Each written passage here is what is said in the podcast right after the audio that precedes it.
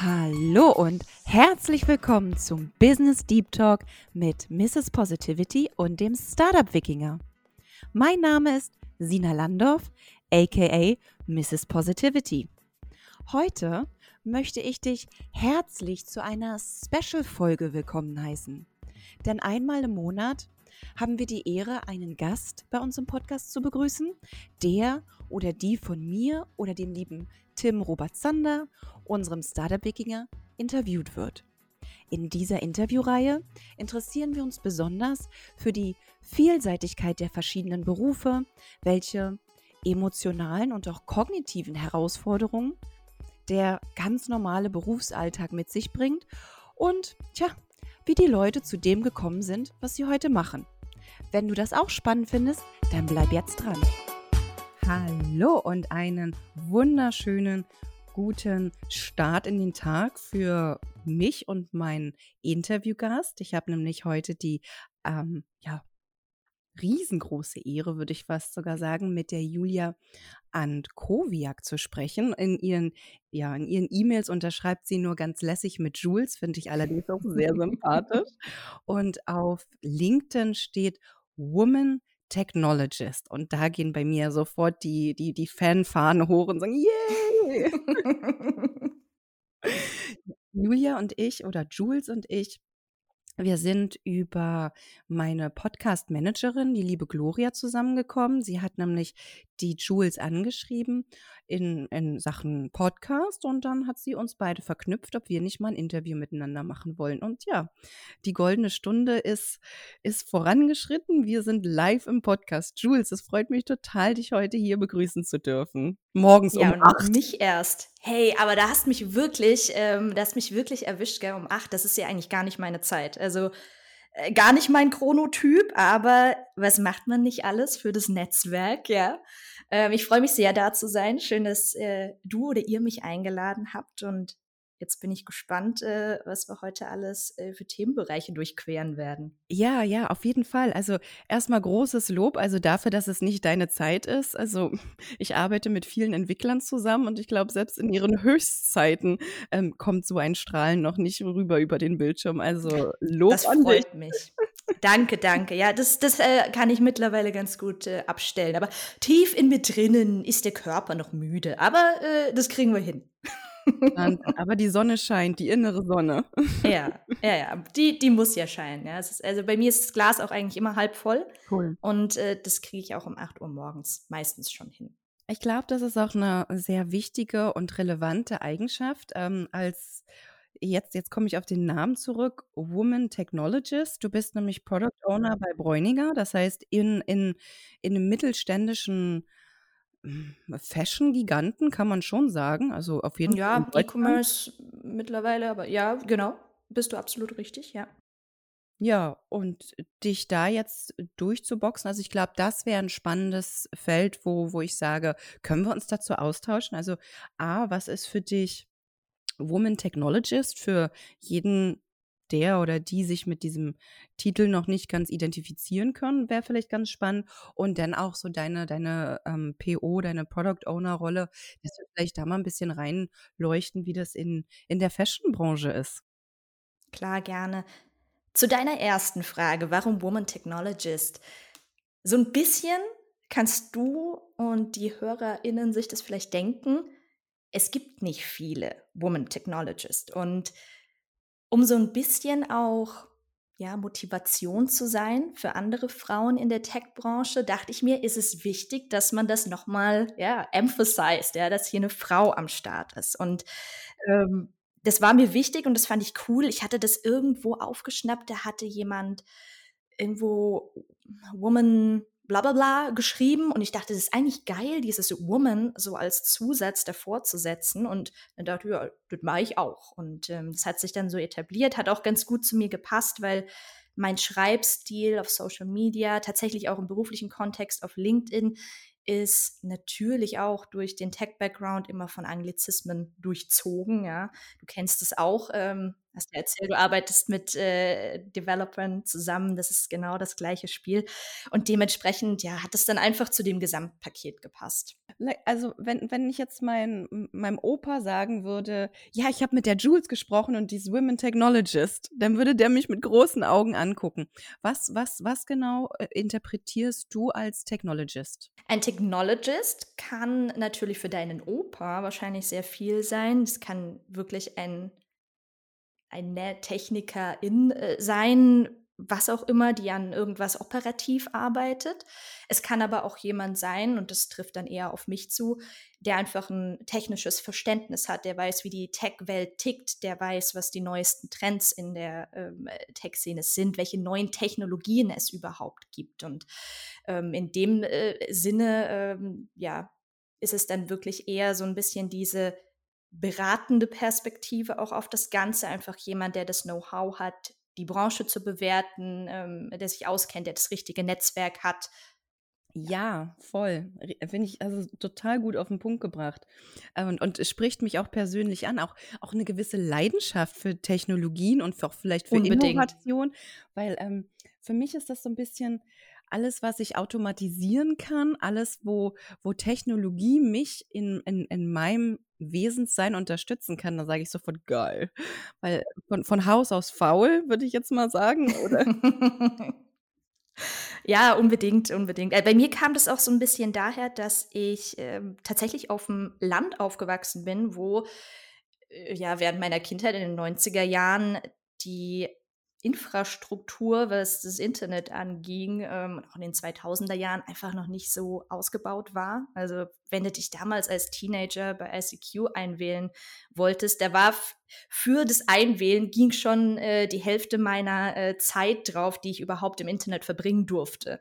Aber was macht man nicht alles? Ah oh!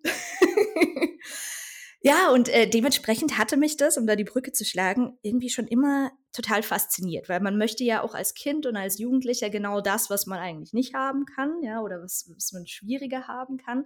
Und ich fand das immer total spannend, was es an neuen Technologien gibt. Das Internet hat mich von Tag eins an fasziniert.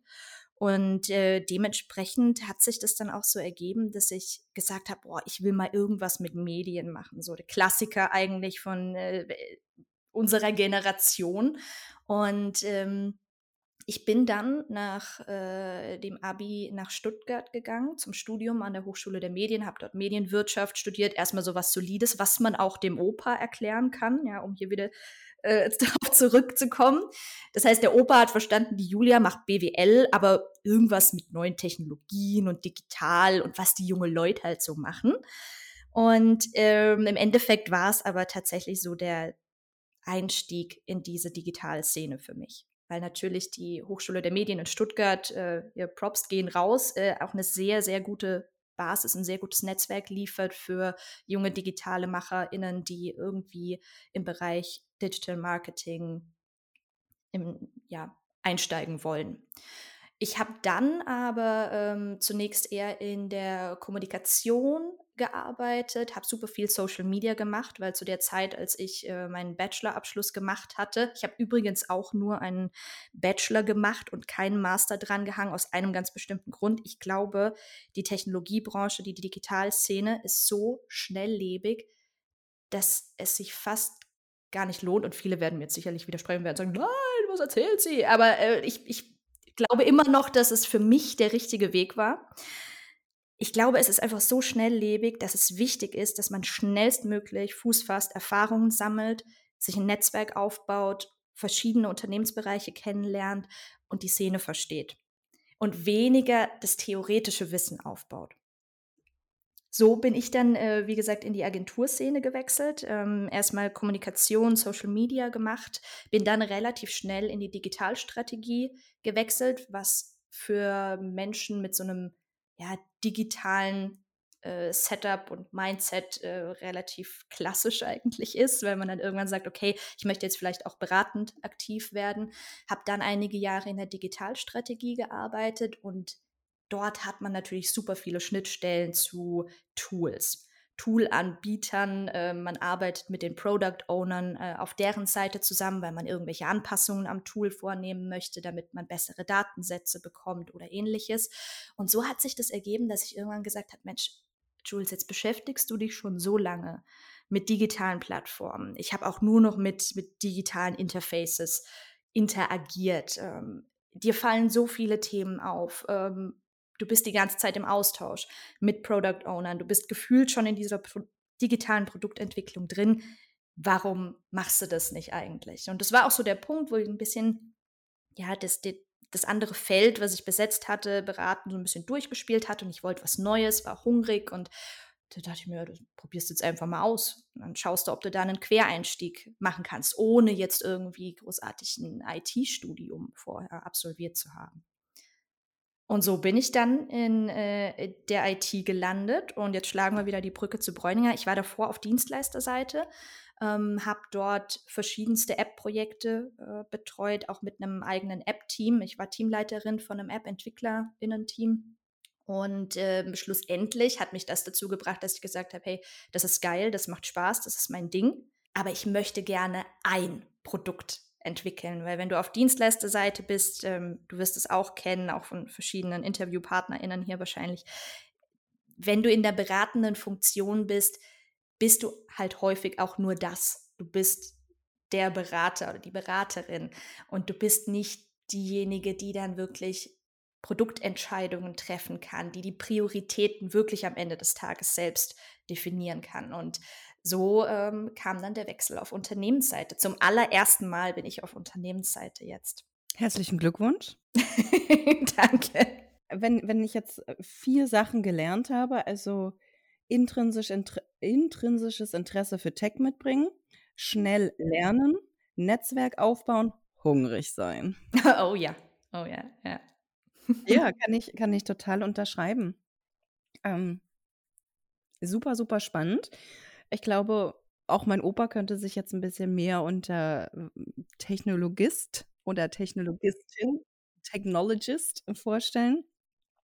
Und dann bist du jetzt in, in die Rolle als, als Product Owner, quasi, dass du jetzt die Verantwortung für das Produkt als Owner, der englische Name sagt es ja auch schon, mit allen Entscheidungen Prioritäten setzen, ähm, Manpower wahrscheinlich auch delegieren, ähm, motivieren, ähm, aber auch das technische Verständnis dann alles in Einklang bringen musst und darfst mit gewissen, gewissen Deadlines.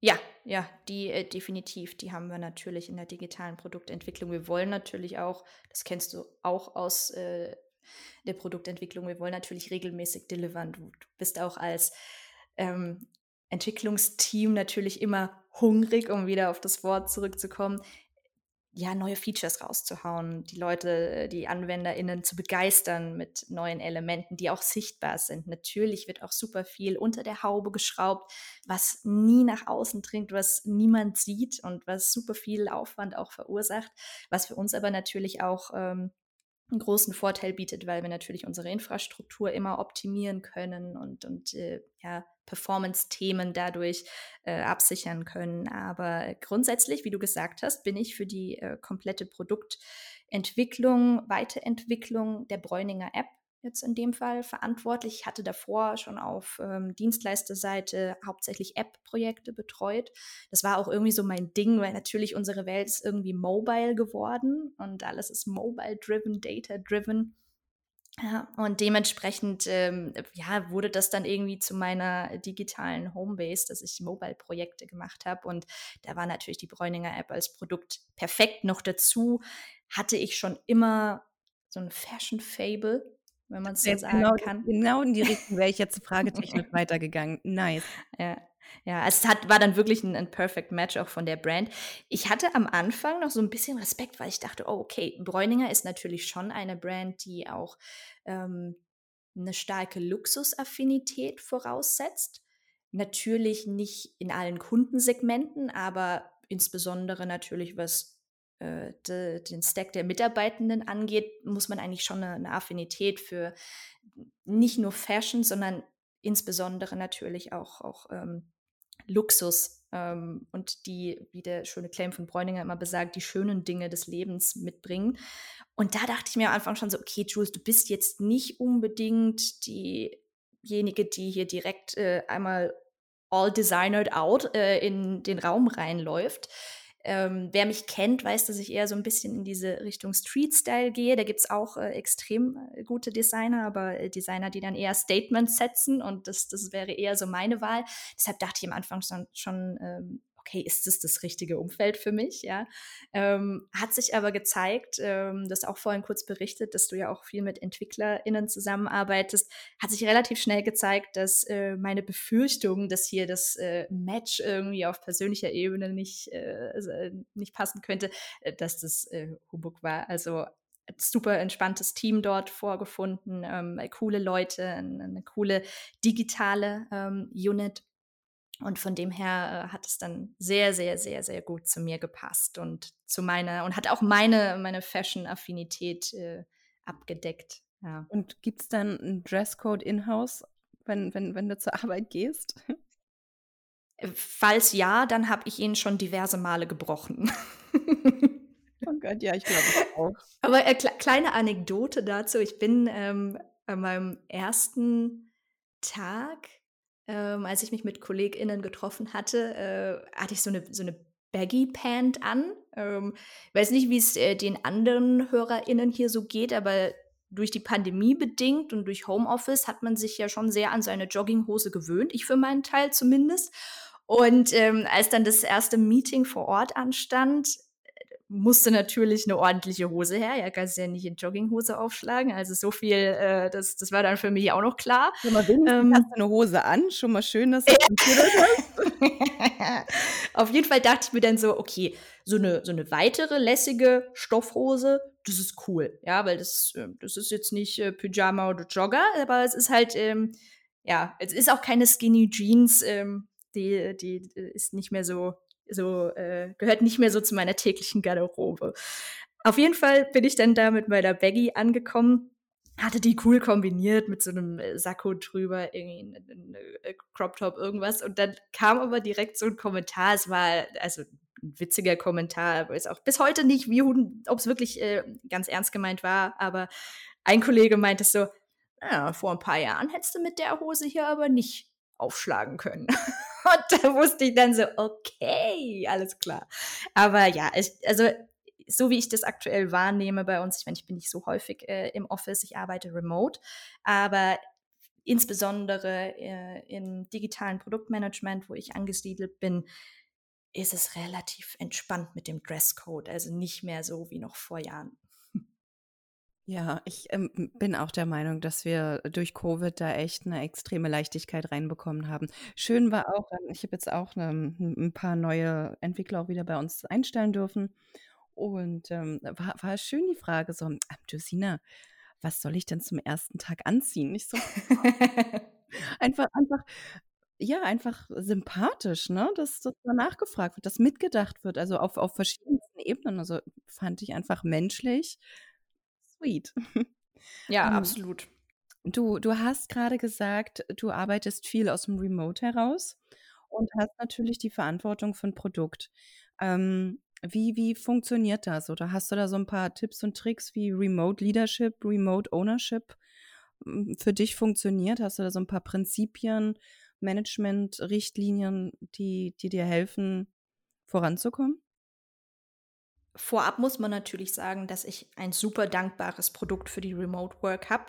Eine App ist natürlich super easy, remote zu managen, weil du hast ein Produkt, ähm, bei dem weitestgehend alle äh, Backends irgendwelcher Legacy-Systeme, die irgendwo äh, im Hintergrund laufen, in der Regel webbasiert sind oder äh, von unterwegs gut zu erreichen sind. Also wenn man schon allein bei den äh, Stores anfängt, ja, der, der App Store, äh, Google Play, das erreiche ich alles von überall auf der Welt. Das macht es natürlich extrem einfach. Wir arbeiten im Team auch komplett ähm, virtuell zusammen, weil wir tatsächlich gar nicht alle ähm, Stuttgart-based sind, wo das Home, äh, wo das Headquarter von Bräuninger ist. Und dementsprechend ähm, arbeiten wir auch komplett über, äh, in dem Fall ist es Gather Town als ähm, ja, virtuelles, äh, virtueller Raum, in dem wir uns befinden. Oder natürlich die Klassiker äh, Microsoft Teams, äh, Slack, hast du nicht gesehen, ja. Ähm, in dem Fall ist es natürlich schon von der ganzen ähm, Infrastruktur, von unserem Ecosystem, in dem wir uns da bewegen, prädestiniert für ähm, ja, Remote Work. Wie lässt sich das jetzt ähm, in Bezug auf Product Ownership und auch ähm, verwandte Themen natürlich wie Leadership äh, anwenden? Es ist so, wenn du natürlich als Team zusammenfindest und du befindest dich schon in einem Remote-Umfeld, dann ist für alle direkt klar, wie der Hase läuft und die Erwartungen sind auch irgendwo schon mal geklärt. Ja, jeder weiß, wir sehen uns nicht so häufig, wir kommen vielleicht mal für größere Meetings zusammen, wenn wir zum Beispiel konzeptionelle Themen oder sowas erarbeiten, irgendwelche Ideen-Workshops machen, was ja auch regelmäßig in der Produktentwicklung stattfindet, weil wir natürlich auch sicherstellen wollen, dass wir auch nicht nur der interne Dienstleister sind, der Stakeholder-Anforderungen äh, umsetzt, sondern wir wollen natürlich auch sicherstellen, dass das Mobile Team als äh, ExpertInnen für, für Mobile Attack, dass wir natürlich auch Trendthemen, Innovationsthemen ähm, mit reingeben können. Ähm, gerade auch, wenn es wirklich um das Thema Performance geht, neue Technologien ähm, anwenden wollen, neue Frameworks und Co., dass wir dann halt ähm, regelmäßig auch zusammenfinden und drauf rumdenken, wie man immer so schön sagt, äh, wie wir das auch in unserem Produkt umsetzen können. Aber so im Daily Business hat sich tatsächlich bewährt, komplett virtuell zusammenzuarbeiten. Wir arbeiten agil, wie wahrscheinlich äh, die meisten äh, EntwicklerInnen, Teams, ähm, und dementsprechend arbeiten wir in Sprints. Ähm, diese Sprints und die ganzen Artefakte, die da drunter hängen, also die ganzen äh, Regelmeetings, ähm, um hier auch mal so ein bisschen so im, im Jargon der Mittelständler zu bleiben, so Regelkommunikation, Reko. Ähm, das findet natürlich alles ähm, im virtuellen Raum statt. Also wir machen morgens einen Check-in, ähm, tauschen uns aus, woran wir jetzt gearbeitet haben oder arbeiten werden. Ähm, über den Tag verteilt gibt es verschiedene Meetings. Die Meetingdichte hat natürlich zugenommen, das kennen wir auch alle seit äh, Covid. Ähm, sind wir wahrscheinlich alle 50 bis 100 Prozent unseres Tages in irgendwelchen Online-Meetings. Das macht es für EntwicklerInnen nicht immer so einfach, wirklich dran zu bleiben und zu entwickeln. Da ist es dann auch meine Aufgabe als Ownerin, sie so ein bisschen frei zu schaufeln und natürlich dieses ganze Stakeholder-Management, Anforderungsmanagement möglichst von ihnen wegzuhalten und ähm, das zu übernehmen. Ähm, du hattest auch gefragt, wie, wie ähm, schaut Leadership äh, in diesem Zusammenhang aus? Ich bin in dem Fall äh, fachliche ähm, Führungskraft, nicht die Diszi Dis oh Gott, Zungenbrecher, nicht die disziplinarische Führungskraft. Was es tatsächlich in der Produktentwicklung extrem erleichtert. Ich war davor auch disziplinarisch Vorgesetzte auf Dienstleisterseite und das hat natürlich mit den ganzen Linienthemen, die an diese Führungsverantwortung gekoppelt sind, extrem viel Zeit gekostet, die man nicht in die Produktentwicklung stecken konnte. In meinem Fall jetzt bei, bei Bräuninger aktuell ist es natürlich super, weil ich mich komplett auf äh, die Produktentwicklung mit dem Team gemeinsam konzentrieren kann ich bin natürlich deren Anker, wenn es darum geht, äh, Themen zu priorisieren, die Richtung vorzugeben. Das ist auch etwas, was das Team braucht, damit sie wissen, in welche Richtung sie laufen und ähm, an welchen Themen mit welcher äh, Priorität gearbeitet wird, Timings einzuhalten, Deadlines einzuhalten. Da braucht es einfach eine Führung, glaube ich. Aber das ist natürlich wesentlich einfacher, wenn du das auf einer fachlichen Ebene gemeinsam machst, weil da hast du, bist du in dem Fall als Führungskraft Teil des Teams. Und ich glaube, das entspricht auch so ein bisschen der modernen Führung. Viele sind ja der oder viele sind überzeugt davon, dass man als Führungskraft nicht Teil des Teams sein sollte und äh, das Team für sich äh, als solches agieren sollte. Man ist als Führungskraft irgendwie immer so ein bisschen so ein anderes Level und ähm, grenzt sich da ab das ist, entspricht nicht meinem Verständnis. Also wenn man es so ganz klassisch betrachtet, würde ich auch den immer den kooperativen Führungsstil wählen. Ich finde allerdings auch, dass der ein bisschen überholt ist in der heutigen Zeit. Ähm, ich selbst verstehe mich immer als Teil des Teams und würde das auch, wenn ich wieder eine disziplinarische Verantwortung habe, so sehen. Natürlich braucht es Grenzen, ähm, weil es wird immer Themen geben, wo man dann auch äh, einfach realisieren muss, okay, da braucht das Team jetzt seinen Freiraum ähm, oder da, da brauche auch ich als Führungskraft einen Freiraum. Aber grundsätzlich ähm, glaube ich, ist es nicht mehr dieses klassische Modell von Delegieren, ähm, sondern es ist wirklich so ein, so ein Miteinander. Es ist einfach dieses, man gibt dann eine Richtung vor und man setzt vielleicht irgendwie das Segel für das Team, aber nicht mehr dieses klassische äh, Führungsmodell. Das funktioniert auch insbesondere in der Entwicklung nicht so gut. Weiß nicht, wie deine Erfahrungen da waren, aber mit Techies zusammenarbeiten, das ist, ähm, das er erfordert irgendwie so ein, so ein bestimmtes Mindset. Ja, ich bin äh, also fast ein bisschen sprachlos. Also die Informationen, die gerade von dir kamen, die waren so interessant und ähm, geben mir so viel Futter auch, auch nochmal zum, zum Weiterdenken. Ähm, drei kleine Anschlussfragen noch. Ähm, äh, auch ich Blick auf die Zeit, ne? Mm, erste Frage, wer macht dann bei euch die disziplinarische Führung? Ist das in dem Moment der Product Manager oder habt ihr da dann nochmal ein, ein anders delegiertes äh, Führungsmanagementsystem? Das ist in dem Fall der äh, Leiter der Entwicklung. Leiter der Entwicklung, verstanden. Okay, ja, spannend, okay. Und ähm, seid ihr englischsprachig als, als Team? Ja.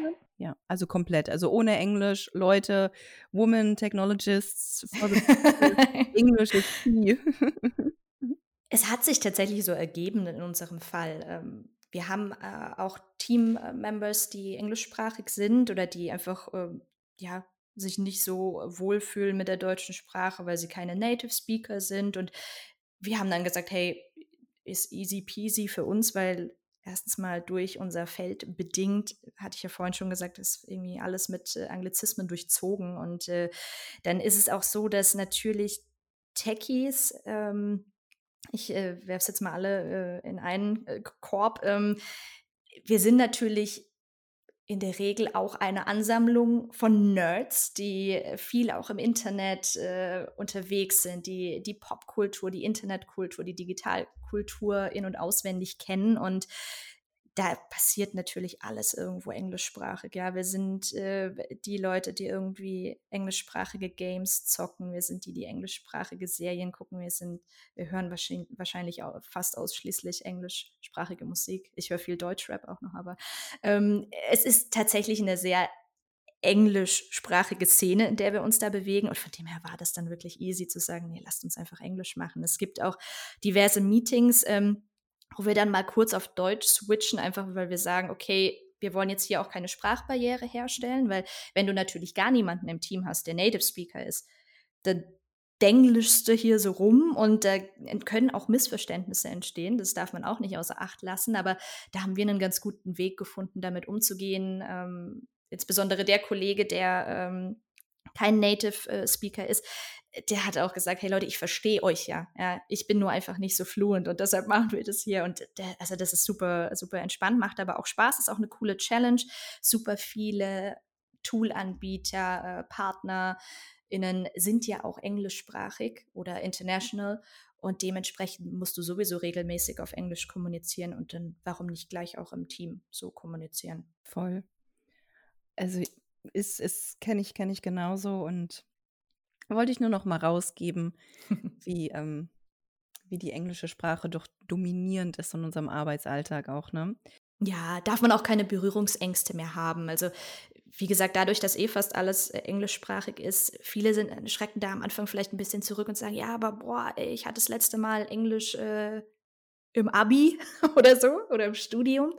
Ähm, ist aber wirklich absolut entspannt, weil man ja in der Regel nicht mehr dieses krasse Business-Englisch spricht, sondern man unterhält sich ja sehr, sehr umgangssprachlich, also insbesondere im Development-Umfeld.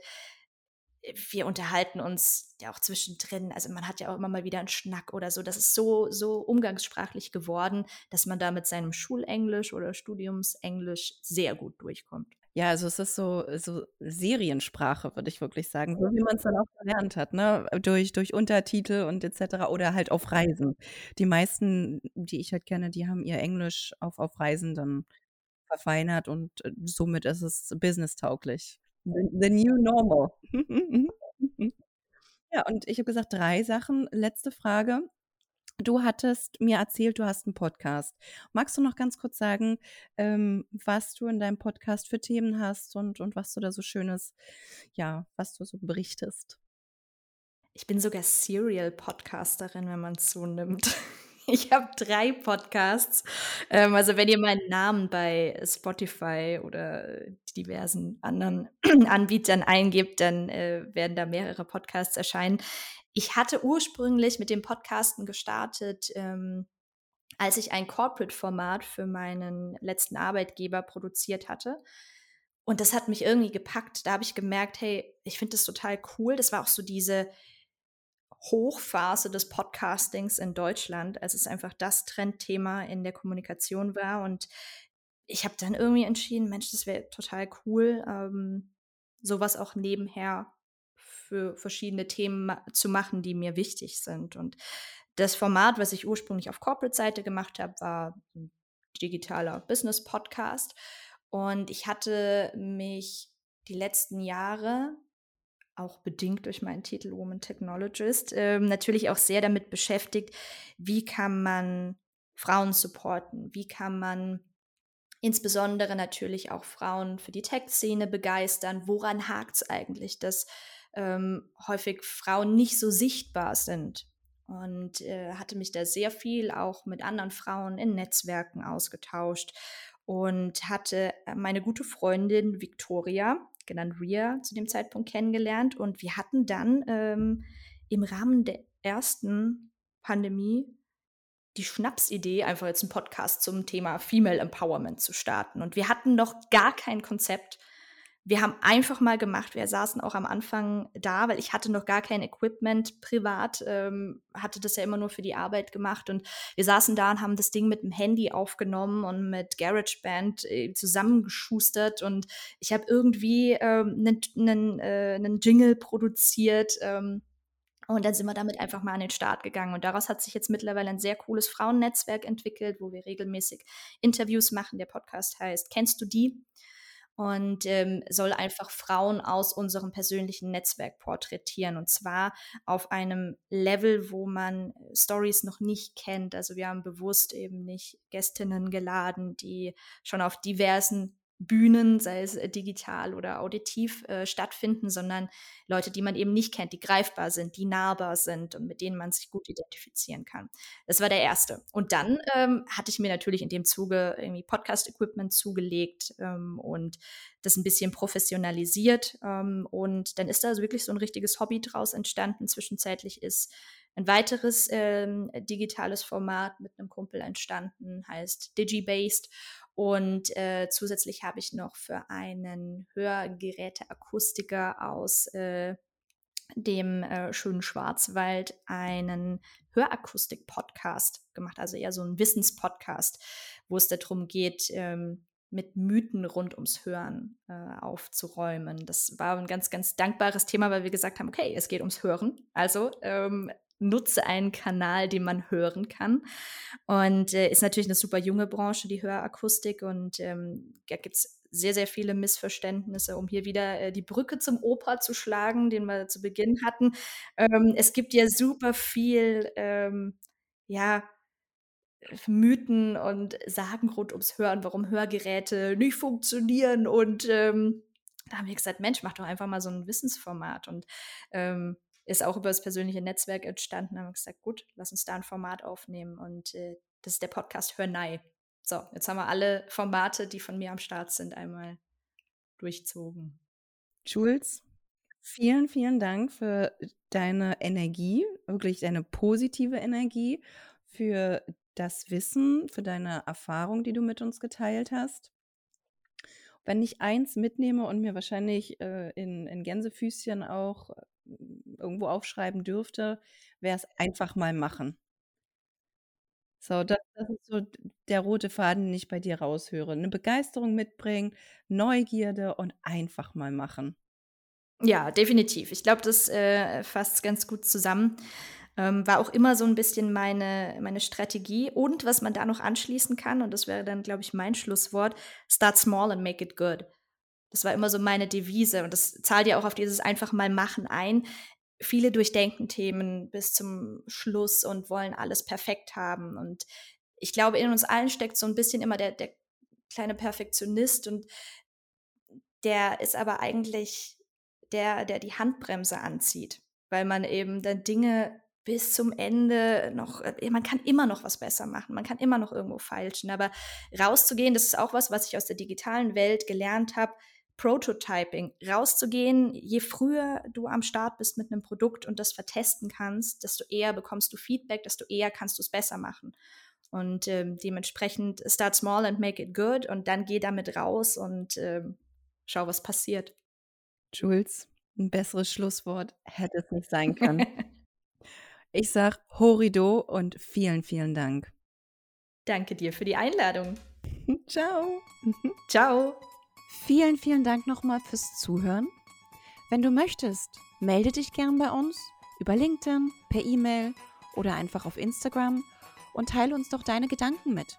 Wir interessieren uns wirklich sehr darüber, was du so denkst und vielleicht hast du ja ebenfalls Lust, bei uns im Podcast über deinen Beruf zu berichten. Es ist einfach super, super spannend zu hören, was es alles so an Jobs da draußen gibt. Wir freuen uns auf dich. Horido!